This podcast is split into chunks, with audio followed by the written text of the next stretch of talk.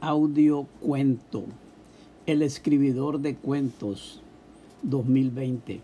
Basilio un día decidió iniciar una nueva etapa de su vida escribiendo cuentos. Escribiré narrativas cortas, se dijo a sí mismo.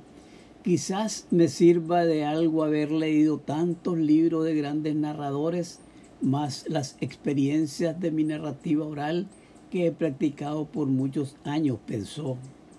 Así, nuestro amigo Basilio empezó a escribir cuentos.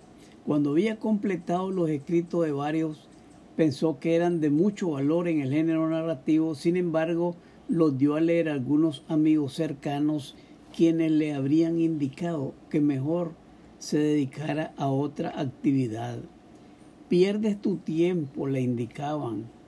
Como escritor, te vas a morir de hambre, hermano, lo sentenciaban. Esa situación lo había decepcionado a tal punto que había considerado abandonar la escritura. Movido por su tenacidad, regresó a la carga. Lo hizo después de participar en varios talleres de narrativa corta y seminarios sobre el tema. Pensó que ahora sí sería capaz de escribir mejor y continuó escribiendo. Un amigo que supo de su insistencia, le recomendó que contactara a un editor muy conocido, quien ya estaba retirado. Según este amigo, él le diría la verdad sobre la calidad de los cuentos que escribe. Ya te va a desengañar, le dijo. Así empezó Basilio la relación con su editor recomendado. Hicieron un minucioso arreglo de pago Acordaron que el precio estaría relacionado con el tamaño de sus escritos, la cantidad de palabras, las estrofas y tamaño de la letra, sin importar la calidad de los mismos. Las cláusulas del contrato eran muy claras.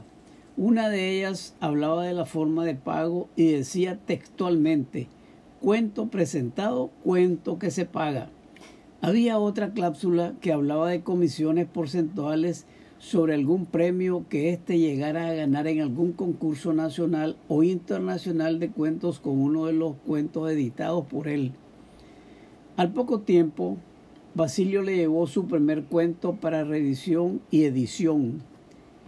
El editor, después de cobrarle sus honorarios acorde a lo pactado, a los dos días se lo devolvió con el comentario, no tiene ningún valor literario sin darle ninguna explicación. Después le llevó otro que él consideraba muy bueno y lo mismo sucedió. Y así continuó llevándole cuentos más cuentos.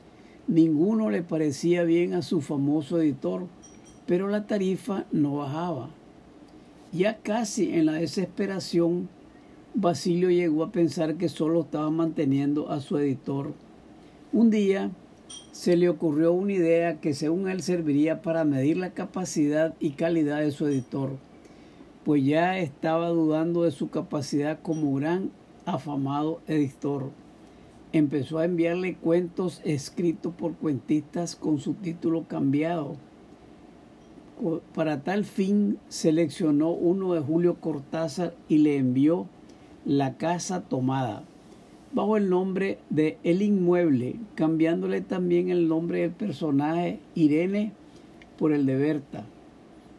Su famoso editor se había tragado el primer anzuelo, pensó él, quien le había respondido, mejor escribir sobre una casa más pequeña para que sus dueños la puedan cuidar y no la pierdan. Ah, y te recomiendo no meterte en política. Después le envió el cuento de Horacio Quiroga, el conductor del tren rápido, cambiándole el nombre por el fogonero manejando el tren. También le había cambiado pequeños datos para tratar de despistarlo. El editor se lo devolvió con el comentario, Basilio, este cuento no cumple con la lógica. No veo cómo poner en ese cuento un loco que deja manejar al tren a su fogonero mientras él se distrae aunque le gustó que haya sido largo. Después le envió La carne y los huesos de Rubén Fonseca bajo el nombre de Los esqueletos y este se lo devolvió con el comentario de que había hecho una mezcolanza de porquería con sentimientos humanos y que rayan en lo asqueroso e inmoral. Te cruzaste la raya, le dijo. Esa literatura negra, déjala para los grandes. Le agregó que no le gustaba para nada, pero a la vez le incitaba a continuar escribiendo para ver si mejoraba. Al final tomó la decisión de confrontarlo y lo amenazó de no continuar enviándole más cuentos.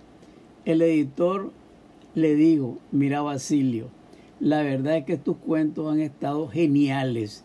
Me encanta tu técnica narrativa y tu gran creatividad. Has usado de forma adecuada la intelectualidad. Te advierto, nunca me engañaste con esos cuentos que me mandaste de Quiroga, Fonseca y otros, y para que veas lo que he hecho con tus cuentos y que no me has pagado de balde. He escogido algunos de tus mejores cuentos para que los enviemos a concursos literarios. Ya tengo editado tres. No te lo había dicho antes porque yo no gozo de ninguna pensión. Luis Argüello.